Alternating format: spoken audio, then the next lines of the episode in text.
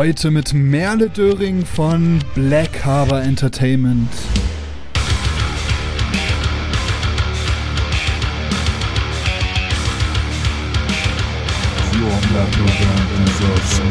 Ich muss in meinem Kopf dazu irgendwie so eine Idee bekommen, was kann man mit der Band musikalisch machen? Wo geht das hin? Mit welcher Band können die auf Tour gehen? Passiert da irgendwie was? Kann man da irgendwie was Cooles machen? Und dann ganz, ganz wichtig, sind es gute Leute. Herzlich willkommen bei The Band Show, der Szene-Podcast für deine Metal- oder Hardcore-Band. Ich bin dein Host Murphy und ich wünsche dir viel Spaß. Yo, yo, yo, hier ist wieder euer Murphy und herzlich willkommen zu einer neuen Episode von The Band Show. Dieses Mal habe ich mit Merle gesprochen. Merle ist Tourleiterin und vor allem aber auch Booking-Agentin von Bands wie Death Angel, von Fintroll, von Der Weg einer Freiheit und so weiter. Sie arbeitet eng mit dem Summer Breeze Festival zusammen und ja, alles andere erfahrt ihr auch jetzt schon direkt im Interview. Ich wünsche euch viel Spaß. So, hi Merle, schön, dass du da bist hier auf dem The Banjo Podcast. Freut mich extrem. Ja, moin, äh, freut mich auch. Ich bin sehr gespannt, was mich erwartet.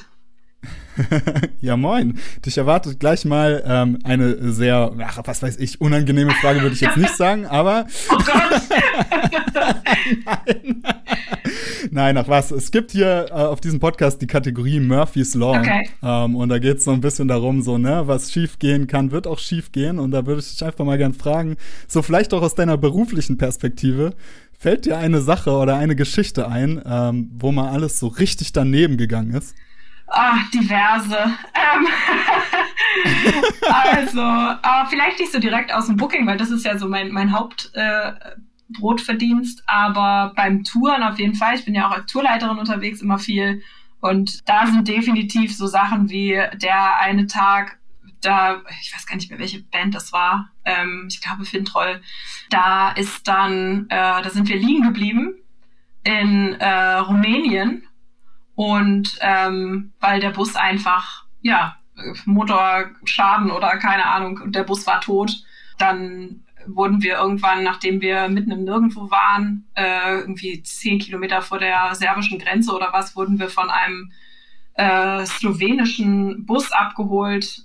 Der hat uns dann zur nächsten Show nach Slowenien gebracht, durch Serbien durch und äh, dann haben wir an der Grenze zu Serbien festgestellt, dass die Papiere, die wir für unsere Backline dabei hatten, nicht die richtigen waren. Äh, und dann wollten die uns nicht durchlassen. Und als sie uns dann reingelassen hatten, wollten sie uns danach nicht wieder rauslassen, weil sie uns den falschen Stempel gegeben haben beim Reinfahren. Also das war definitiv so, so, so zwei, drei Tage hintereinander, wo man sich so gefragt hat, wer, wer, wer verarscht uns hier eigentlich? Wer, äh, wo ist die Kamera? Und ähm, warum, womit haben wir das verdient? Aber im Nachhinein ist es auf jeden Fall eine, eine lustige Story und äh, ja, man, es, man wächst ja auch an seinen Challenges sozusagen.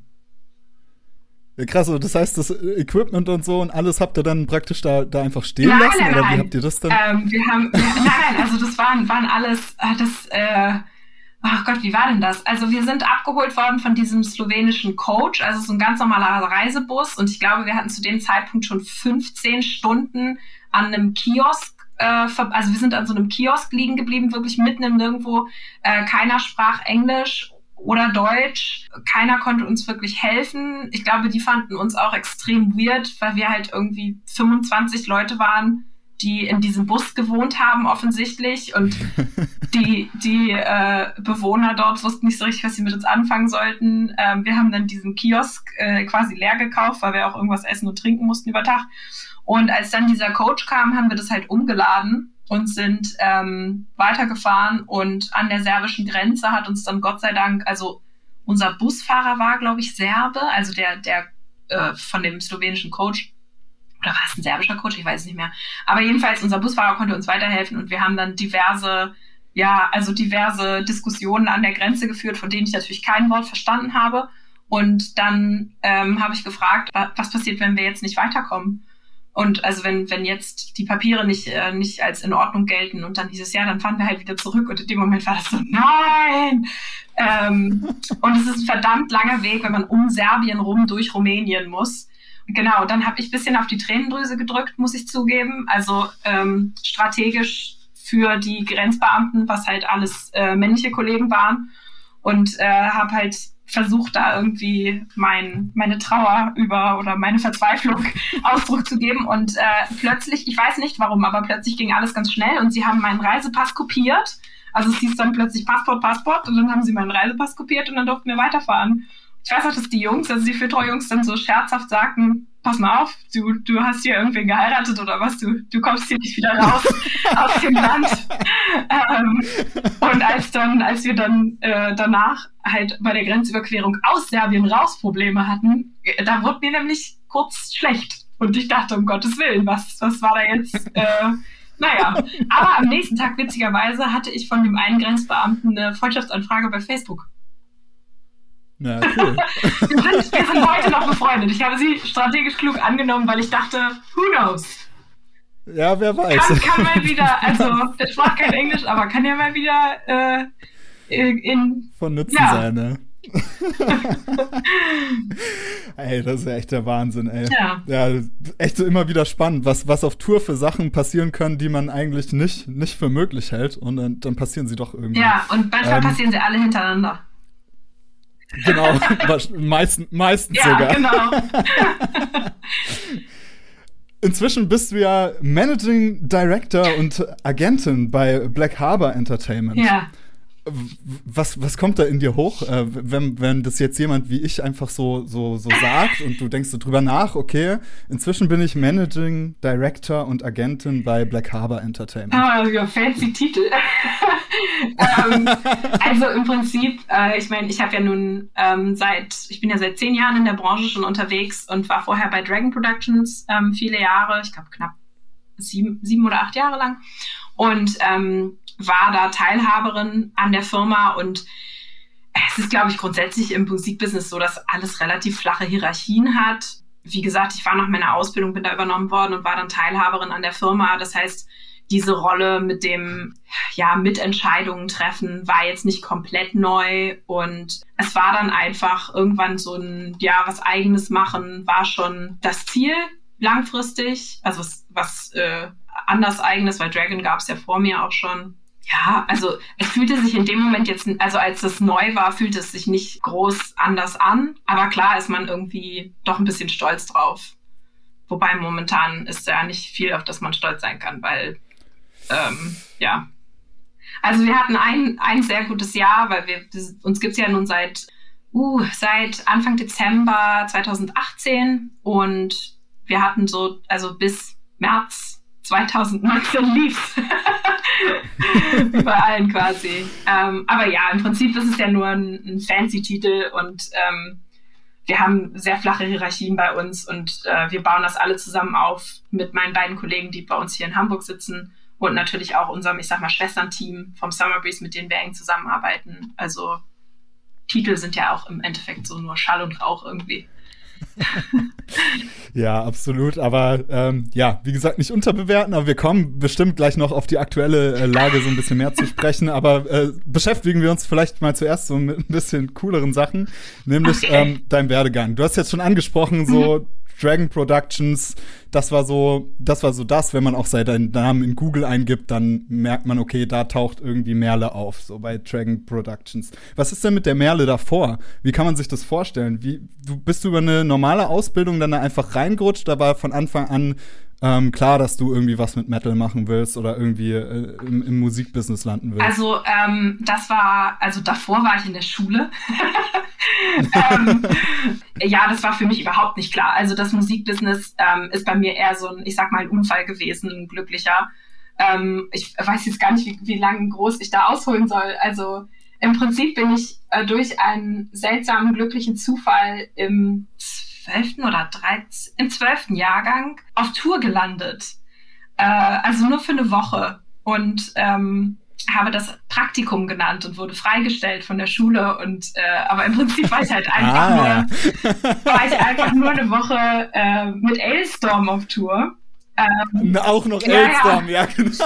Ähm, und ein Kumpel von mir hat damals für die Ton gemacht und äh, ich war in Hamburg oder in, ich weiß gar nicht mehr wo, ich glaube in Lübeck auf der Show er meinte irgendwie so, ey, wir haben es vor lange nicht gesehen, wäre voll, voll schade, dass wir nicht länger miteinander rumhängen können, aber komm doch nächste Woche nach UK, da haben wir freie Betten im Bus. Und äh, so passierte das dann. Ich bin dann eine Woche später, ich habe mich bei der Schule, habe ich mich beurlauben lassen für ein Praktikum und äh, bin dann eine Woche auf Tour gefahren.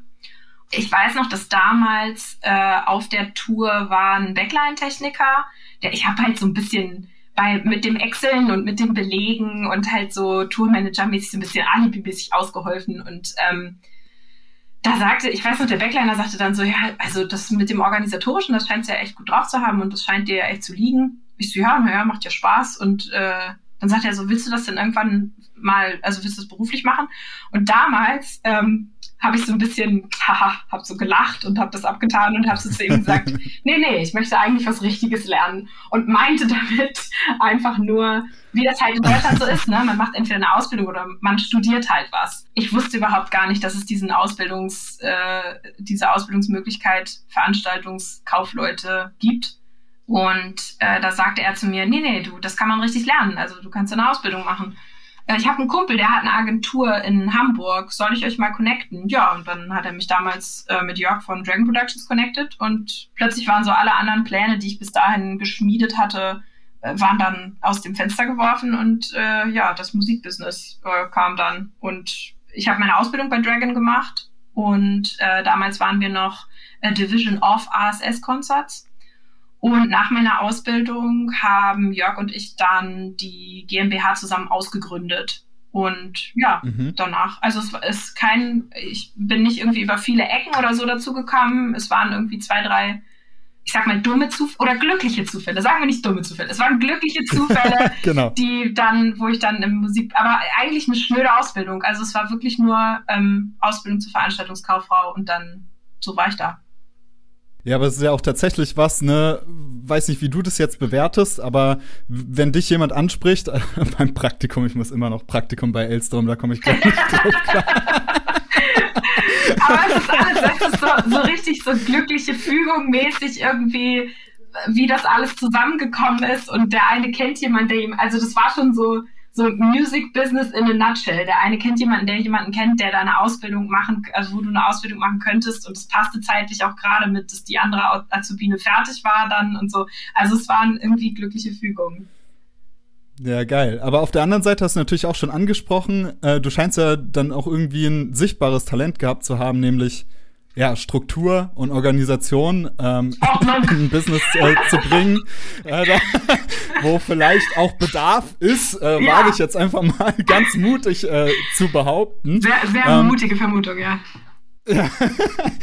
Also ich frage mich so manchmal, äh, wie, wie, nimmst du dich dann so in diesem Business wahr? Ist das nicht, nicht oft einfach ein, ein brutaler Kampf? Also gerade, ich kann mir vorstellen, wenn du jetzt da, da gut drin bist, äh, Dinge zu organisieren und zu strukturieren und dann oft mit, ähm, ja, sehr wahrscheinlich sogar mit sehr vielen Menschen zu tun hast, die damit sehr große Probleme haben. Meinst du damit Künstler?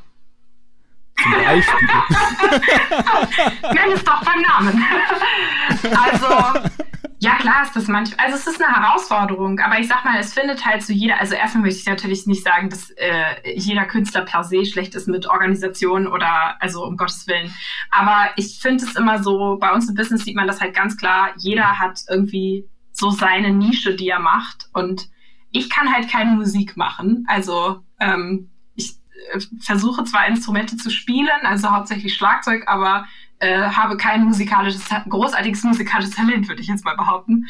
Dafür liegt es mir dann halt eher, dass ich, äh, ja, also ein Organisationstalent, sagt man ja immer so. Und mir macht es halt Spaß. Also wenn ich, wenn ich so überlege, es ist halt bei Touren, wenn man das organisiert, so von null, weißt du, da ist eine Idee, man sagt irgendwie, ja, wir bringen ein neues Album raus, was können wir denn da machen? Und man fängt wirklich mit einem weißen Blatt Papier an und ich weiß noch, meine allererste Tour, die ich gebucht habe, das waren damals Grave. Ähm, mhm. Die haben in der Markthalle, ging die Tour los und ja, ich weiß gar nicht mehr, wann das war, das war 2012 oder so. Und ähm, ich stand in der Markthalle und es war so verrückt, dieser Gedanke, okay, all diese Menschen sind jetzt hier, weil ich irgendwann am Computer entschieden habe, ah, das Datum, ja, das nehmen wir für Hamburg Markthalle und da geht die Tour los das war irgendwie so, in dem Moment kommt dann alles zusammen. Also, und ne, wenn so ein Plan funktioniert, das, äh, das macht ja Spaß. Und irgendwie, keine Ahnung, auch wenn es halt Herausforderungen hat, wie zum Beispiel, wenn du dann auf Tour bist und ne, man bleibt liegen oder was. Es ist halt irgendwie ein sehr befriedigendes Gefühl, wenn man da was leisten kann und wenn man ja, also es liegt mir irgendwie und es macht mir auch Spaß und ich finde dann immer, wenn ähm, der geneigte Musiker dann nicht so affin ist, äh, Dinge zu organisieren oder so, dann ist das okay, weil ähm, ich könnte die Musik halt nicht machen und äh, so ist es halt ein Zusammenspiel an diversen Talenten. Da kann ich mich gerade so geil mit identifizieren. Also ich kenne das zwar nicht aus, aus der, aus der ähm, Tour-Booking-Perspektive, aber aus der Event-Management-Perspektive. Ähm, also ich habe bei mir in meiner Heimat ähm, auch als Eventmanager ähm, angefangen. Und äh, dieses Gefühl, dass eine E-Mail oder äh, sowas, dann, dann im, im Endeffekt habe ich mir dann immer vorgestellt, okay, jetzt nur weil ich auf diese E-Mail geantwortet habe, sind jetzt genau. plötzlich, ja, Stick to your guns in diesem Club. Ja. Und damit zusammenhängt sind da 300 Leute, die sonst nicht in diesem Club wären und die vielleicht sich zu Hause aufgeregt hätten, Mann, warum kommt hier Stick to your guns? Genau. So. Und das ist natürlich ein wahnsinnig erfüllendes Gefühl und da kann ich mich total mit identifizieren. Ich finde es total schön, dass du das jetzt auch so noch mal dargestellt hast. Ja, auf jeden Fall. Also ich, äh, das ist auch nach wie vor oder was heißt nach wie vor? Ich meine, momentan ist es ja nicht so, aber äh, ja. das war auch bei der, also auch nach zehn Jahren, auch äh, als 2000, wann gingen denn die letzten Touren los? 2019, ja, 2019, ich glaube, die letzte Tour, die wir auf der Straße hatten, war Death Angel als Support für Testament, ähm, mhm. die Bass Strikes Back Tour und die war tatsächlich über eine andere Agentur gebucht, aber weil wir halt entschieden hatten, okay, so ist das Package und äh, so sind die Bands jetzt zusammen unterwegs, war ich dann, glaube ich, in London, bei, also in Hamburg natürlich bei der Show und dann in London und es ist immer noch so dieses Gefühl, ja, diese, die Leute, die jetzt, die Fans, die heute hier sind und das abfeiern und deswegen einen geilen Abend haben, die sind hier, weil wir irgendwann mal über einem Bier entschieden haben, lass doch die Bands mal zusammen auf Tour schicken. Also wenn man das mal in so dieser ähm, Musikbusiness-Romantik darstellt. Ja, voll. Aber ich finde, das kann man auch für Musiker ja so geil runterbrechen, dass wenn man sagt, okay, ähm, ja, ihr könnt euch die ganze Zeit über diesen Struggle aufregen und jetzt heutzutage auf Social Media präsent sein und diese diesen ganze Arbeit reinstecken, täglich Stories zu liefern zum Beispiel, also Banalitäten, sich damit abarbeiten. Aber im Endeffekt ist es ja immer noch so, dass man ja auf dieses Gefühl abzielt, irgendwann ein bestimmtes Riff, das man bei sich zu Hause in seinem gammligen, was weiß ich, vielleicht vier Quadratmeter Zimmer geschrieben hat, um dann aber jetzt hier zu stehen mit diesem Riff, was man in diesem Zimmer geschrieben hat, aus vielleicht einer einer einfacheren oder ja schwierigeren Situation heraus ähm, jetzt vor so vielen Menschen äh, präsentieren zu können. Und das ist ja im, im Prinzip so der derselbe Wirkungsbereich, dass man was, was man im Kleinen anfängt, dass das sich plötzlich ausweitet auf, auf ganz viele Menschen. Genau. Also ich finde auch bei, äh, wir sind ja so spezialisiert auf, auf Newcomer-Bands im Prinzip. Ähm, also die neue Bands finden und äh, entdecken und dann irgendwie größer machen und für mich ist es immer so ein Gefühl von, also es ist unglaublich, wenn man halt eine Band zum ersten Mal sieht und ich habe viele Bands, bei denen ich irgendwie von Show 1, 2, 3 irgendwie dabei bin. Und dann sieht man so, ja, okay, die waren mal Opener bei der Band als allererstes. Das war deren erste Europatour als Band. Und irgendwie zwei, drei Alben später siehst du dann, wie die Band als Headliner plötzlich 200 Leute zieht und dann beim nächsten Mal sind es vielleicht 350 und wie das so wächst und Kreise zieht und man verfolgt natürlich auch auf Social Media und ähm, auf Spotify und so verfolgt man natürlich auch, wie das abgeht. Also auch jetzt so im letzten Jahr, wo man natürlich viel sich gefragt hat, oh Gott, warum mache ich das eigentlich? Warum halte ich an dieser ähm, an dieser Branche so fest? Und ich glaube, es gibt einfach nie, es gibt nichts Vergleichbares. Also ähm, ja. Klar, wenn jemand eine andere Leidenschaft hat und in einer anderen Branche was findet, natürlich ist das dann wahrscheinlich ein vergleichbares Gefühl, aber dieses, äh, dieses Phänomen einfach zu sehen, wie, wie auch auf dem Festival dann die Leute zusammen abgehen, ähm, das ist, glaube ich, einfach was, das, das kann man nicht ersetzen. Und ich finde immer, dass Musik ist halt irgendwie, ach, wenn das jetzt ganz pathetisch klingt, Musik ist halt irgendwie was, das, das bringt was zu den Leuten, was nichts anderes zu den Leuten bringt. Also ähm, keine Ahnung, ob man es jetzt äh, wie, also Zusammengehörigkeitsgefühl oder oder was auch immer man es nennen möchte, aber das ist einfach was, da ist ja die die sozialen Unterschiede oder was sind plötzlich nicht mehr wichtig und ja, wenn man Fan von die, von einer von der gleichen Band ist. Und ich finde einfach, wenn man das so beobachten kann, dass man selber das halt quasi zu den Leuten bringt, weil ich selber kann die Musik ja nicht zu den Leuten bringen. Aber ich trage dann halt meinen Teil dazu bei, indem ich halt den organisatorischen Teil übernehme. Und das freut mich dann unglaublich. wir hatten tatsächlich, da musste ich jetzt gerade noch mal so auf diese Murphy's Law äh, Sache von vorhin denken, auch auf einer Filmtour ähm, hatten wir tatsächlich, ich glaube, es war vielleicht sogar die, nee, es war nicht die gleiche Tour. Wir waren in Portugal und sind kurz vor Porto sind wir liegen geblieben. Der Reifen vom Trailer war geplatzt, wenn ich mich richtig entsinne. Und wir waren auf so einer Tankstelle irgendwie liegen geblieben und haben halt gewartet, dass der Reifenservice kommt und äh, uns den äh, auswechselt. Und wir waren sowieso schon zu spät, weil wir den Tag vorher, die Nacht vorher mit einer, äh, sagen wir mal, alkoholisch bedingten Verletzung äh, in ein Krankenhaus mussten auf dem Weg und dadurch irgendwie Zeit verloren haben. Und dann platzte der Reifen und also es waren wieder so eine Verkettung von Umständen. Und jetzt im Nachhinein denke ich mir so, warum fallen mir so viele Fintreu-Sachen dazu ein? Aber ja, es war wieder eine Fitreutour, eine Verkettung von Umständen. Und ähm, als wir beim Club ankamen, ich weiß den Namen vom Club gerade nicht mehr, Hard Club, genau, der Hard Club in Porto, der ist auf so einem Berg und da führt eine Einbahnstraße rum. Wie das mit so einem Bus ist, der einen Hänger hinten dran hat, äh, ist nicht gerade wendig und wir kamen nicht mit der Einbahnstraße um den äh, Club rum.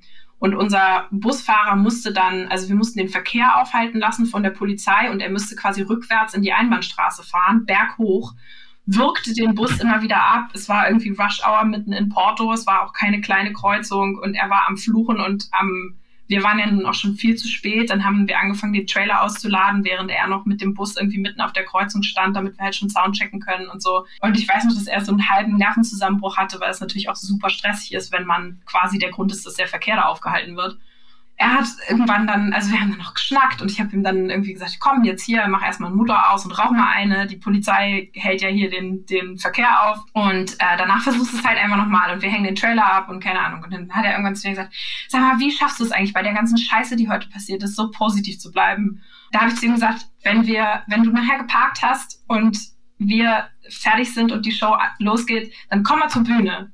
Und es war halt, wir haben natürlich viel zu spät angefangen zu spielen und keine Ahnung, aber die Leute waren halt trotzdem da und die Leute haben sich mega gefreut, weil nach Porto kommen halt auch nicht so viele Bands und haben halt mega gefeiert und so eine Fintroll-Show ist ja auch immer eine Party. Und dann kam er so zur Bühne und ich so, guck, guck dir das an. Also wir hatten hier den ganzen Tag irgendwie voller Scheiße, aber die Leute hatten vielleicht auch einen richtig scheiß Tag auf der Arbeit oder man weiß es ja nicht, privaten scheiß Tag oder sowas. Aber die feiern gerade alle derbe, weil wir ähm, uns durch diesen Tag gekämpft haben und jetzt hier sind und die Band jetzt auf der Bühne steht. Und da war so, ja, okay, gut, das stimmt. Und daraus so positive Energie zu ziehen, also das ist, glaube ich, so das, was an so einem Scheißtag und auch generell irgendwie, wenn man in, in dem Business arbeitet, ist die, die Show am Ende immer irgendwie das Ziel und daraus muss man einfach seine positive Energie ziehen. Ich finde es jetzt so spannend, dass du sofort auf diese positive Energie auch zu sprechen kommst, weil für die Hörer da draußen, also ich kenne Merle jetzt so lange äh, wie ihr auch im. Wir haben schon ein paar E-Mails ausgetauscht, also. genau, okay, ja, so muss man fairerweise sagen. Aber ich, also was mir halt sofort auffällt, ist äh, so deine Positivität. Also die, die fällt einem ja sofort ins Auge. Und ich ähm, als, also ich bin auch Tourleiter für die Band Cypcore und ähm, ich finde es so spannend, dass wenn man sich ja so ein paar unserer Kollegen anguckt und vielleicht auch sogar du dir äh, dann auch ein paar Agentenkollegen anguckst, da, da eilt ja ein gewisser Ruf oft voraus, ne, dass man sagt, sowohl äh, bei Tourmanagern, äh, Tourmanagerinnen oder bei, bei Bookern oder Bookerinnen ähm, ist so dieser, stellt man sich so diesen typischen Muffel vor, der seinen Willen Willen unbedingt durchsetzen will und super rough ist und super streng und ähm, super ekelhaft. Ähm, was sind letztendlich die Gründe, dass du das für dich anders interpretierst, beziehungsweise nimmst du es überhaupt so wahr? Also, ähm, ich weiß natürlich total, was du meinst, aber ich glaube, auf der einen Seite positiv sein und äh, seinen Willen durchsetzen, ähm, das schließt sich ja nicht aus. also, ähm, ich glaube schon, dass äh, so mit dem Kopf durch die Wand zu wollen oder so, das ist schon was, äh, was mir viele äh, zuschreiben würden. Aber ich, also, wenn ich jetzt so an Tourleiter denke, klar, kenne ich auch die ganzen Leute, die halt irgendwie ins Venue reinkommen und du siehst schon, dass die Local Crew irgendwie mit den Augen rollt und denkt, boah, das Arschloch wieder, ey, das wird ein anstrengender mhm. Tag. Auch wenn es jetzt vielleicht so ein bisschen einseitig klingt, aber da finde ich auch immer, denkt man ja daran, was will man am Ende des Tages erreichen? Und am Ende des Tages will man erreichen, dass wir eine gute Show haben und dass irgendwie alle mit einer guten Stimmung da rausgehen und äh, idealerweise auch noch ein bisschen Geld verdient haben und keinen super anstrengenden, komplizierten Tag haben. Und ich finde dann immer so Leute, die einfach ihren Willen oder ihre, ihre Ansicht durchdrücken, nur um des Willens, äh, ihren Willen zu bekommen, äh, finde ich sehr anstrengend. Und ähm, ich mhm. glaube, also ich habe einfach irgendwann mal festgestellt, auch für mich selber, also es war jetzt nicht so, dass das eine bewusste Entscheidung ist oder so, es ist einfach, keine Ahnung, vielleicht bin ich einfach ein positiver Mensch oder so, ich weiß es nicht. Aber ähm, ich finde immer, man kommt viel weiter, wenn man das Ganze positiv angeht und wenn man nett zu den Leuten ist. Weil ich kenne das ja auch von mir selber. Wenn jemand sagt, kannst du bitte oder ähm, können wir mal oder ne, dann möchte man ja eher demjenigen helfen, als wenn er sagt, du bist vertraglich dazu verpflichtet, mir jetzt die rosa Handtücher zu bringen. Wir haben aber nur blaue Handtücher im Backstage oder so. Also, also als doofes Beispiel. Ähm, ich finde, mit Nettigkeit und einer positiven Attitude kommt man irgendwie weiter, weil wenn man irgendwie nur zusammen rumsitzt und sich gegenseitig ankackt und irgendwie sagt, ja, der Tag war sowieso schon scheiße, kann ja nur noch scheiße werden. Also, versteh mich nicht falsch. Ich habe auch solche Tage, ne? Also, wenn du an der Tankstelle liegen bleibst, weil der Reifen platzt und vorher zwei Stunden in einem spanischen Krankenhaus verbracht hast, morgens um zwei, dann denkst du dir auch schon irgendwann so, um Gottes Willen, also ah, wann hört es denn endlich auf? Aber wenn es dann weitergeht, dann ist es immer so ein kleiner Pick-me-up irgendwie und dann habe ich auch wieder einen positiven Outlook zu der ganzen Geschichte. Also, weiß ich nicht, das ist keine bewusste Entscheidung, aber hilft ja auch nichts, wenn man den ganzen Tag nur am Rumkrummeln ist. Und das sage ich als Norddeutsche. ja, es ist aber echt, echt total spannend, dass da ja auch vielleicht ein gewisser Wandel stattfindet, dass ja auch, wenn man sagt, da, da kommt eine junge Generation an, an Tourleitern und Tourleiterinnen nach, dass, dass das ja auch tatsächlich einfach besser funktioniert, so wie du es sagst. Also ich habe auch, als ich angefangen habe, das Gefühl hab, gehabt, da sind jetzt irgendwelche Erwartungen an mich gestellt. Ich muss jetzt hier der knüppelharte ja. äh, Motherfucker irgendwie sein, der hier gleich mal sein Revier markiert ja. und sagt, wo es lang geht. Und war aufgrund dessen, weil das auch meiner Wesensart natürlich überhaupt nicht äh, also da überhaupt nicht mit übereinstimmt, so ein bisschen verunsichert. Ähm, und habe dann gemerkt, dass diese Unsicherheit mir eigentlich viel mehr schadet, als wenn ich mhm. einfach äh, total ich selbst und, und freundlich bin und dass man dann in den meisten Fällen auch immer äh, bekommt, was, was vertraglich festgehalten ist. Also fast, fast immer. fast immer. Also ich finde es halt, ganz, halt ganz wichtig. Also klar, wenn, wenn irgendwie wenn der Tag scheiße läuft und man merkt, okay, das liegt einfach an der Disorganisation des Veranstalters oder was auch immer. Genau. Klar, genau. dann werde ich auch unangenehm. Ja. Aber ich finde, es gibt so Time and Place dafür und es ist auch immer eine Frage von, man kennt das ja selber, wenn man einfach so Tage hat, an denen einfach alles schief geht, warum auch immer.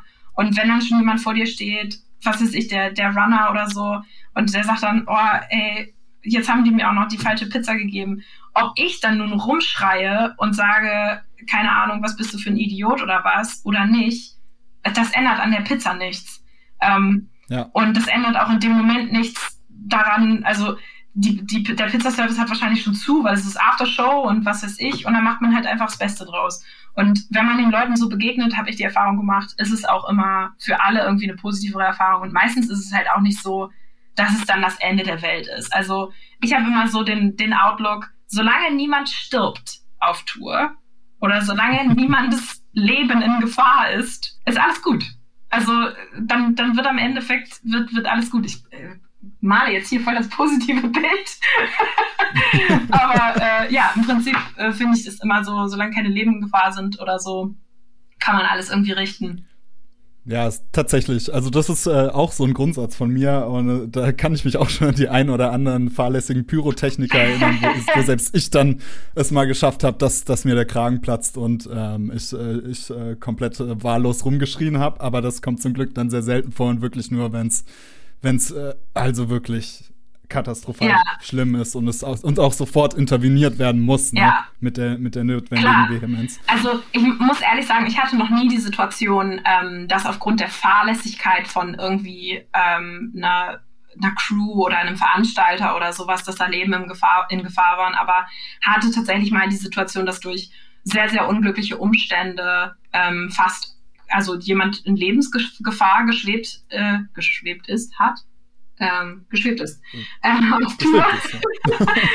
und ähm, danach hat sich das, glaube ich, für mich alles so ein bisschen, ähm, ist das alles so ein bisschen in Perspective gekommen, dass man so gedacht hat, also als der Tag dann vorbei war, war das irgendwie so, okay, was, was kann jetzt noch kommen? Und danach war alles irgendwie so, okay, solange, solange da niemand in Lebensgefahr schwebt, alles in Ordnung. Also, ne, Reifen ist geplatzt, wir kommen zu spät, gut, kommen wir halt zu spät. Können wir jetzt auch nichts dran ändern. Ob wir da jetzt rumschreien und äh, was weiß ich, gegen den Reifen treten, der kaputt ist oder ist halt so.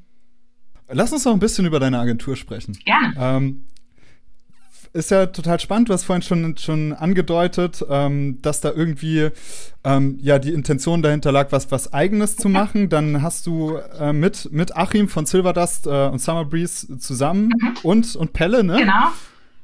Äh, diese Agentur gegründet. Was war denn die, wirklich die Intention? Ähm, dass du gesagt hast, okay, Dragon war su super geile Zeit, aber jetzt Chapter Closed, neues Kapitel. Ähm, ich glaube, das war vielleicht auch so ein also vielleicht war es ein Generationsding, was du ja auch schon angesprochen hast.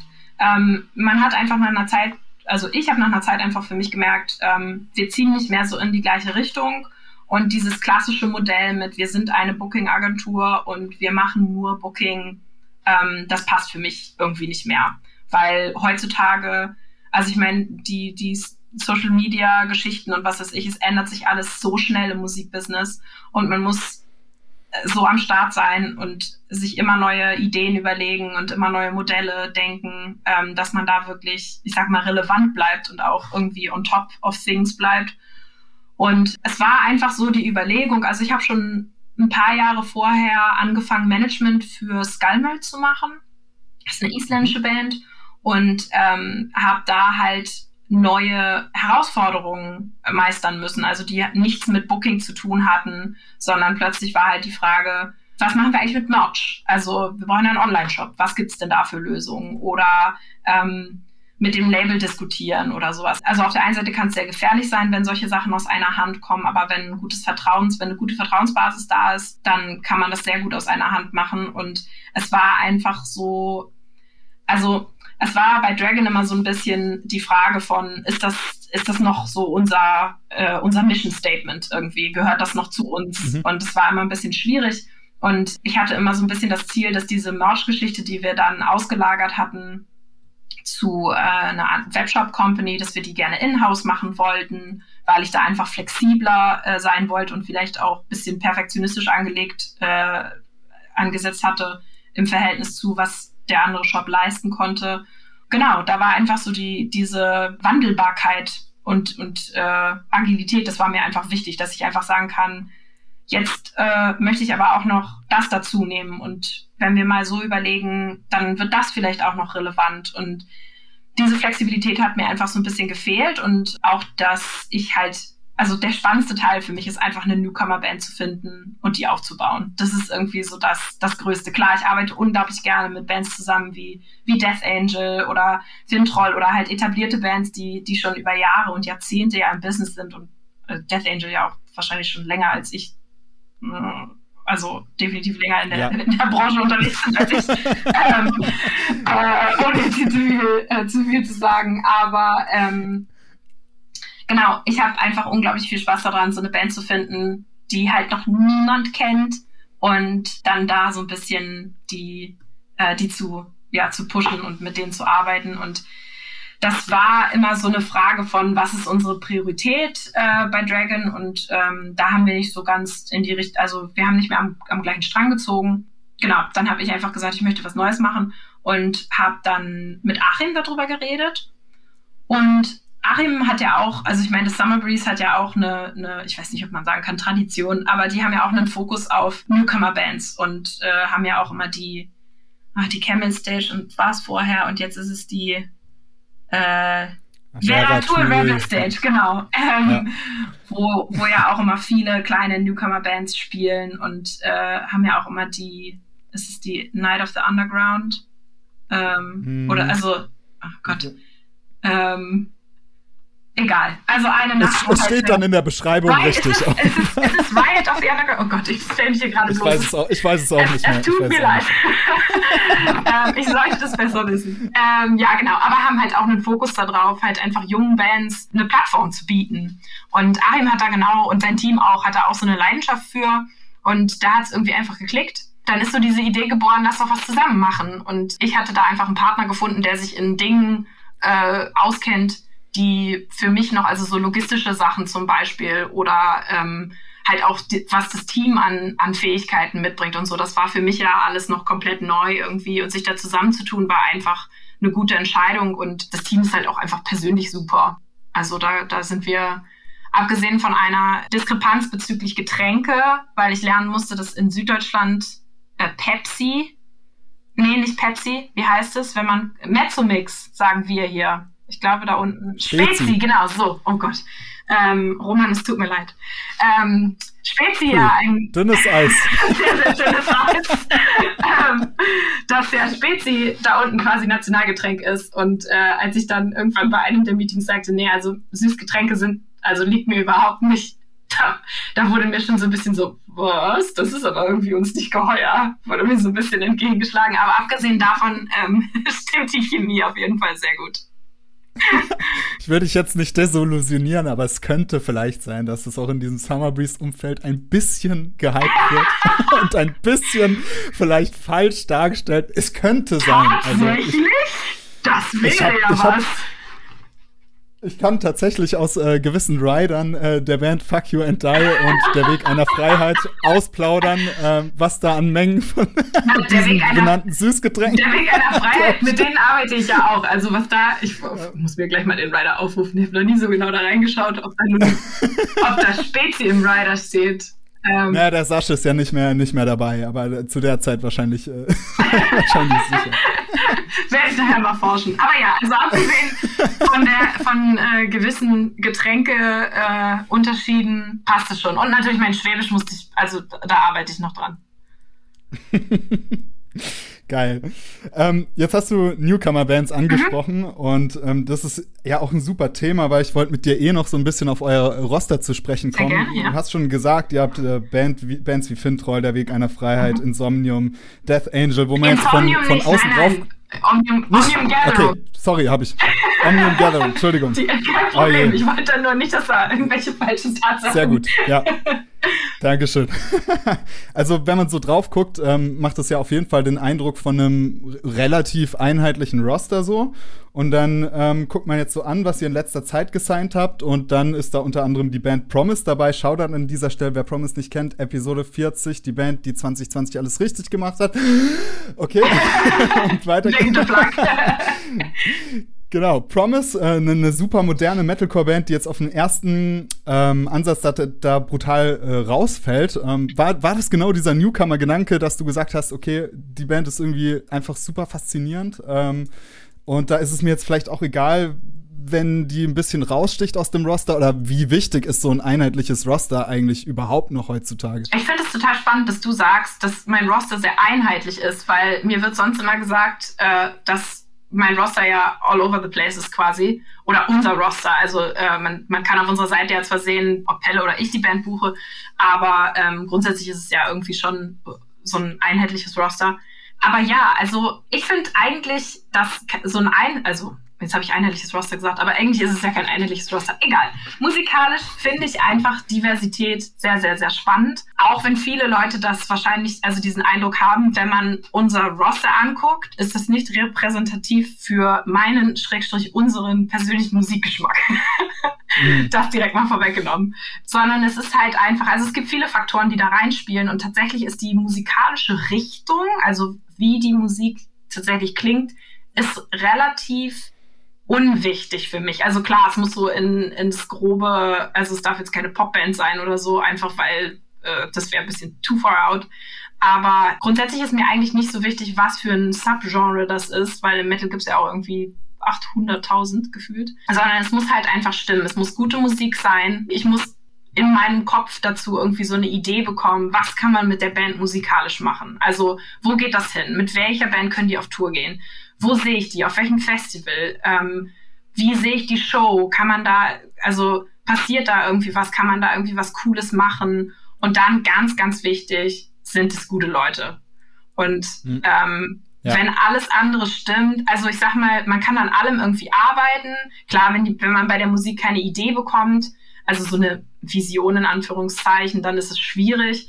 Aber wenn der Faktor mit, sind das gute Leute nicht stimmt, dann ist es für mich kategorisch ein Nein. Also mit Leuten, mit denen ich mhm. nicht, nicht klar, also nicht hundertprozentig klarkomme und wo ich nicht das Gefühl habe, ey, wenn ich sehe, dass ich von denen eine E-Mail in der Inbox habe, dann freue ich mich. Oder da habe ich Spaß mit denen zu arbeiten und so Ideen hin und her zu schießen, dann ist das kategorisch Nein.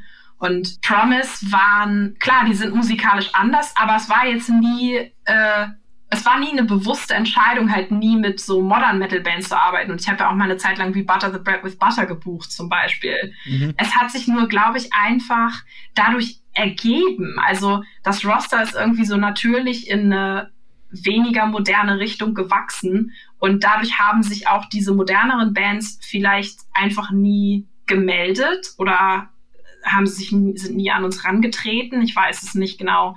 Aber bei Promise war einfach der, der Manager von Promise, äh, Robin, der, äh, den kenne ich natürlich von also diversen Industrie-Events und seinen, äh, seinem Job vorher und habe dann auf Facebook halt auch gesehen, dass äh, er diese, seine eigene Agentur gemacht hat, seine Management-Agentur und dann kam immer mehr, aus immer mehr Richtungen kam irgendwie so dieses, ah, hier, hast du, hast du gehört? Promise. Und äh, es ging dann immer mehr rum irgendwie und dann äh, hat unsere Buchhalterin Anja irgendwie da so einen, den, den letzten Schubs gegeben und hat gesagt, hier, ich habe mal mit Robin geschnackt und ähm, voll cool, der, der findet es gut, dass ihr irgendwie Interesse hattet. Und dann habe ich mich mit Robin connected und ja, es war irgendwie, es hat gepasst. Also es ging da weniger ums Musikalische, sondern eher so ein, ähm, was wollt ihr?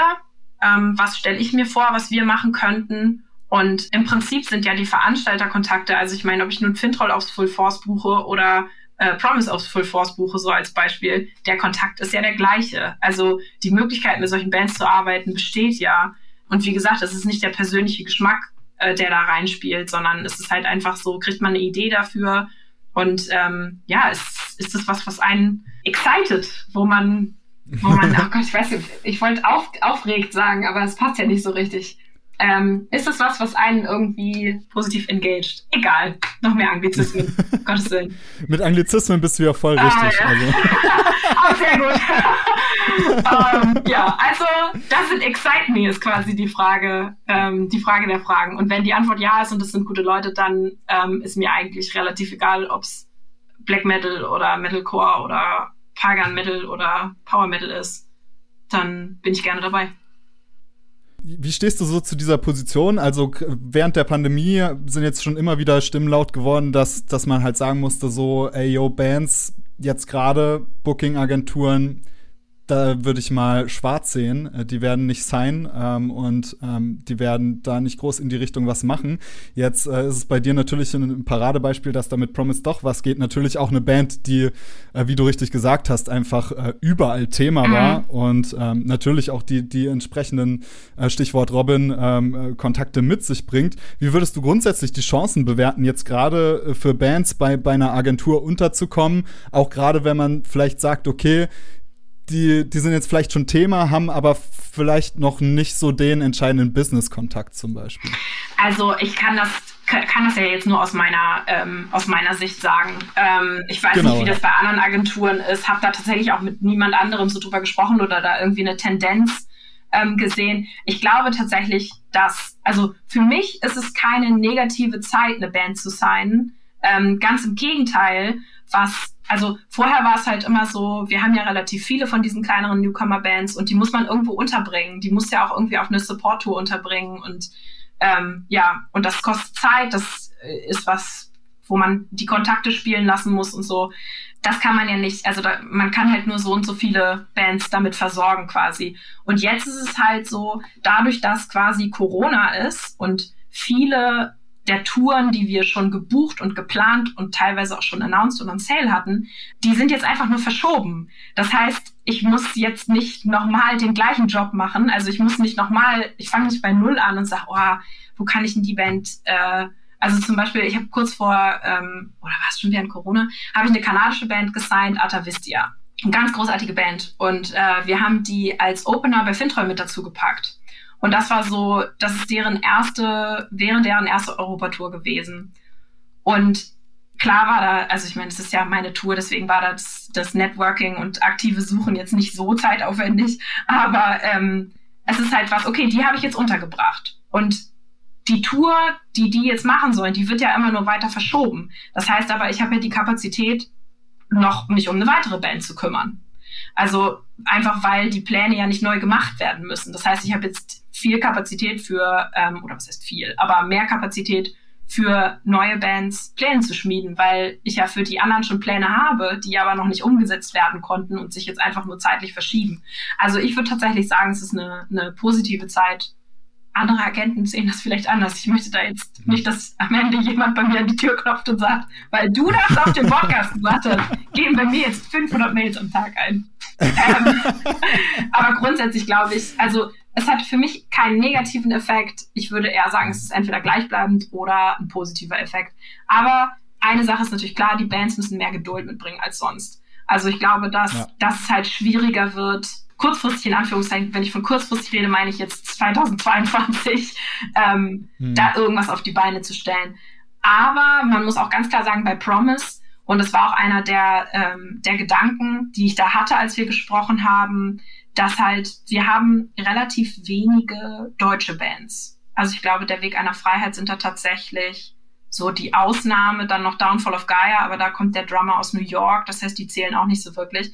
Und ich glaube nach wie vor, dass halt, wenn es wieder losgeht, es wird langsam wieder losgehen. Wenn Festivals oder Shows diesen Sommer stattfinden, dann wird das, glaube ich, in den jeweiligen Märkten noch ähm, sehr stark sich auf nationale Bands verlassen müssen. Mhm. Das ist, glaube ich, eine sehr ein, also es könnte eine einmalige Chance sein für in Deutschland deutsche Bands an Slots zu kommen, an die sie sonst vielleicht nicht rankommen würden.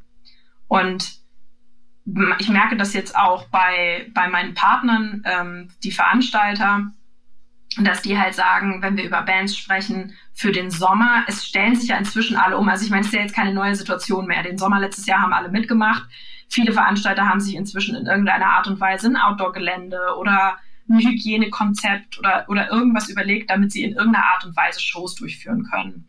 Und die fangen jetzt natürlich oder die buchen jetzt natürlich für den Sommer. Und da ist der Fokus auch ganz klar auf, also US-Bands haben es momentan, also das bringt überhaupt nichts für US-Bands momentan was zu buchen, äh, also in diesem Jahr. Und selbst europäische Bands haben es da schwieriger, weil du halt natürlich nicht weißt, was wie ist es in zwei Monaten? Also ich meine, man kann ja jetzt gerade mal für zwei Wochen planen.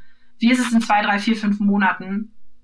Darf die Band dann einreisen? Also selbst wenn das Event stattfinden kann, ist ja immer noch die Frage, darf die Band einreisen? Und da haben deutsche Bands in Deutschland natürlich den Vorteil, dass sie, die, also die haben das Problem einfach nicht. Und das war bei Promise halt auch so die Überlegung, wie können wir es angehen? Okay, wir bauen es von, von innen heraus auf und wir konzentrieren uns erstmal auf Deutschland weil das ist auf der einen Seite das, was möglich sein wird von unserer Seite und deutsche Bands sind auch das, was Veranstalter dieses Jahr noch priorisieren werden, einfach weil es eine safere Geschichte ist. Ja, super spannend und so ein bisschen die gegenläufige äh, These zu der, und ich denke, das war so die Quelle der Stimmen, die ich vorher genannt habe, dass man halt vermutlich auch eher am Anfang der Pandemie noch gedacht hat, dass dass vielleicht ja dann ähm, teilweise Veranstalter sich nur noch auf bewährte Acts verlassen und gar keine Newcomer buchen wollen.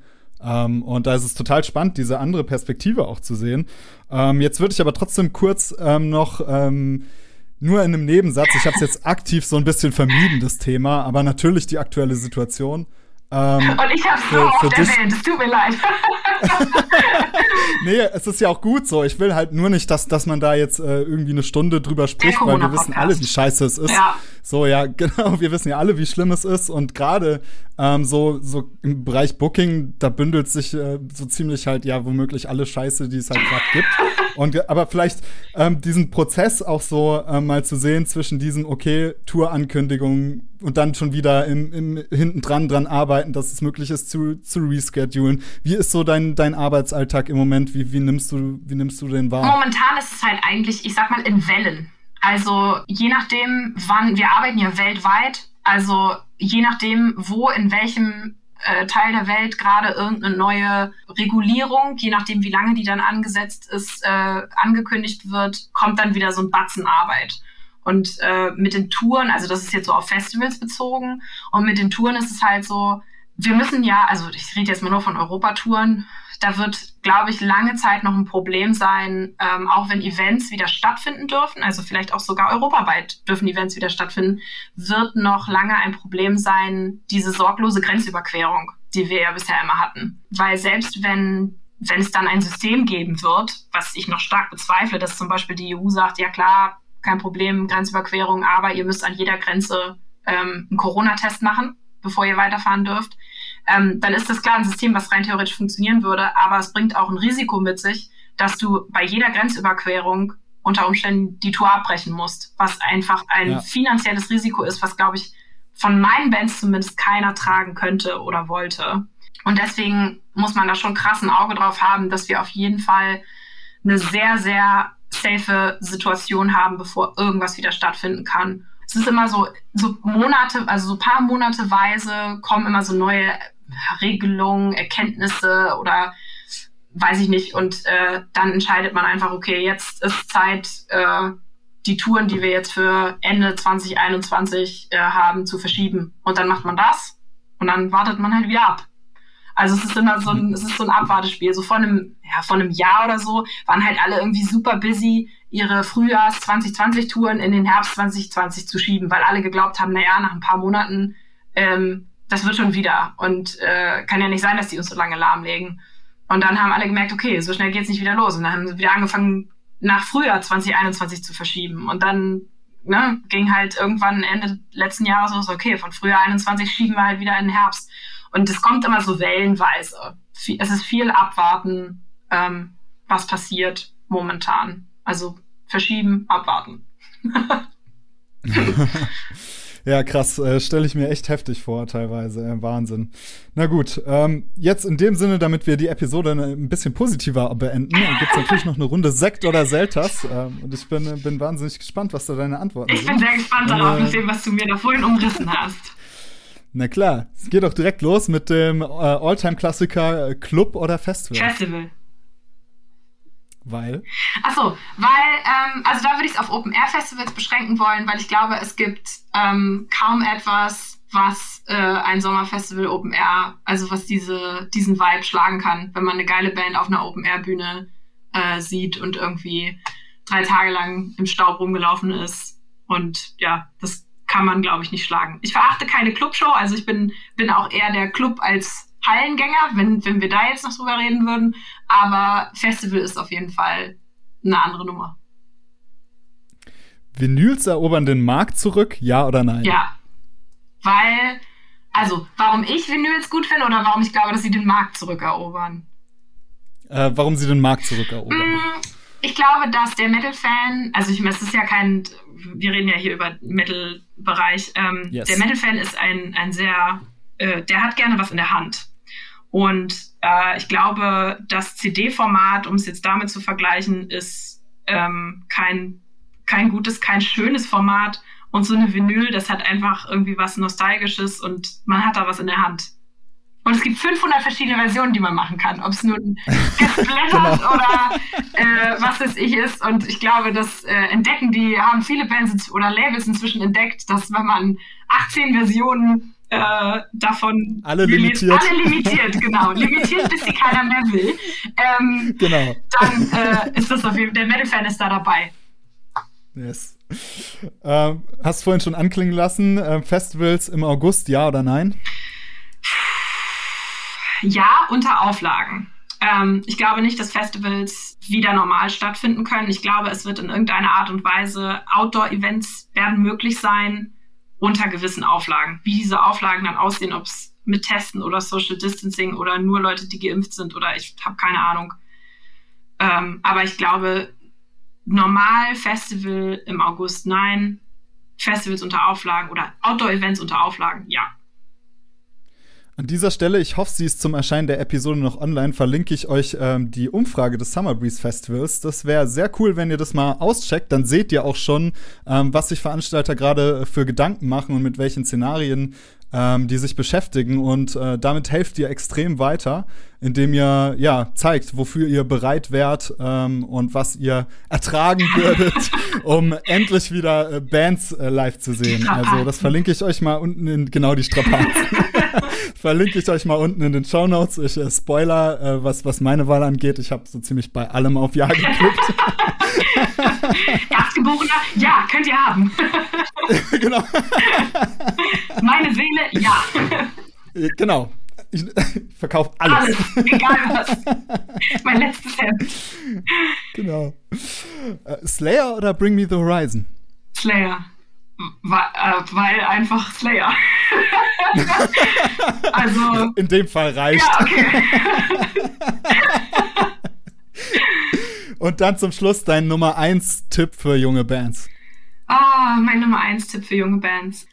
Puh, da gibt es so viele und ich weiß gar nicht, welches der wichtigste ist. Also ich würde sagen, ein, eine wichtige oder die allerwichtigste Sache ist, ähm, immer freundlich sein und kein Ego an den Tag legen. Also es gibt, glaube ich, nichts Schlimmeres, wenn mich hier eine Mail erreicht äh, von einer Band, die irgendwie keine 50 Listener auf Spotify hat, äh, die mir aber das Gefühl geben, du darfst mit uns arbeiten, wenn du möchtest. Also das passiert tatsächlich manchmal und da denke ich immer so, der erste Eindruck ist so wichtig und wenn man eine nette Mail schreibt und einfach so sagt, wie es ist, nämlich dass man gerade am Anfang steht und kein Ego an den Tag legt und aber bereit ist, alles zu geben, weil man es wirklich, wirklich will, das ist, dann ist schon irgendwie, die, das ist die halbe Miete, würde ich sagen. Yes. Ja, analog, die Erfahrung habe ich auch, ne? Das sind dann die Bands, die bei mir im kostenlosen Erstgespräch sitzen und sagen, ja, wie äh, Bandcoaching, ja, schon klar, aber ein Label kannst du uns nicht geben? du hast keine Tour für uns am Start? genau. Das habe ich mir anders ja, vorgestellt. Viel, genau. Ey, vielen Dank, Merle, für deine Zeit. Es hat mir super viel Spaß gemacht. Ähm, und ihr seht's mal wieder, die Message trägt sich einfach durch den kompletten Podcast. Einfach kein Arschloch sein. Einfach schön arbeiten, einfach das, was man liebt, auch volle Kanne durchziehen und äh, dann wird das schon. Und ja, ich wünsche euch allen da draußen eine schöne Woche, ein schönes Wochenende. Und ja, nochmal danke, Merle. Hat mir super viel Spaß gemacht. Ja, danke gemacht. dir. Mir hat auch Spaß gemacht. Vielen Dank, dass du bis jetzt beim The Band Show Podcast zugehört hast. Ich freue mich riesig darüber und finde es genial, dass es noch Leute gibt, die so viel uneingeschränkte Aufmerksamkeit einem Thema widmen. Du gehörst zu diesen Leuten und da kannst du definitiv stolz drauf sein. Aus diesem Grund spreche ich jetzt auch zu dir und nicht zu den Menschen, die gleich nach den ersten 20 Sekunden wieder wegklicken, denn ich würde mich natürlich freuen, wenn gerade du, der dieses Thema wertzuschätzen weiß, noch weitere Möglichkeiten bekommst, um dich weiterzubilden, um weiter an deiner Band zu arbeiten. Da gibt es einmal die Möglichkeit, dass du Patreon wirst. Damit erhältst du Zugang zu einer genialen Community aus ganz vielen Bandmitgliedern, die sich gegenseitig helfen und sich gegenseitig unterstützen. Und ähm, da hängen wir auch regelmäßig zusammen rum, sei es jetzt in Inner Circle Stammtischen oder in den sogenannten Zoom-Clinics, wo wir zusammen mit professionellen Musikern oder Entscheidern aus dem Musikbusiness in einem Zoom-Call hängen und versuchen weiter zu erörtern, was man in der Bandarbeit optimieren kann, um seine Band richtig voranzutreiben. Und natürlich hast du immer die Möglichkeit, dich direkt bei mir zu melden. Die Kontaktdaten findest du unten in den Show Notes. Und dann können wir einfach vielleicht mal gucken, ob wir zusammenarbeiten können. Hierzu biete ich auch kostenlose Erstgespräche an, wo wir uns gegenseitig vorstellen können und in Erfahrung bringen können, ob es überhaupt Sinn macht, dass ich mit euch zusammenarbeite, um eure Band so ein bisschen zu pushen. Ich würde mich freuen, wenn wir uns auf irgendeine Art und Weise auch persönlich begegnen, entweder im Inner Circle in der Patreon-Gruppe oder direkt in der 1 zu 1 Arbeit. Ich freue mich auf dich und bis dann nicht vergessen, teil den Podcast, zeig es den Bands, die Hilfe gebrauchen können, damit wir mit der Metal-Szene bald einen Haufen geile Bands mit geilem Know-how am Start haben, sodass unsere Metal-Szene wieder richtig abreißt. Gerne kannst du auch eine Bewertung bei Apple Podcasts hinterlassen, das hilft dem Podcast extrem weiter. Jetzt möchte ich dich aber gar nicht länger aufhalten und wünsche dir eine gute Zeit bis zur nächsten Episode von The Band Show. Ciao, ciao!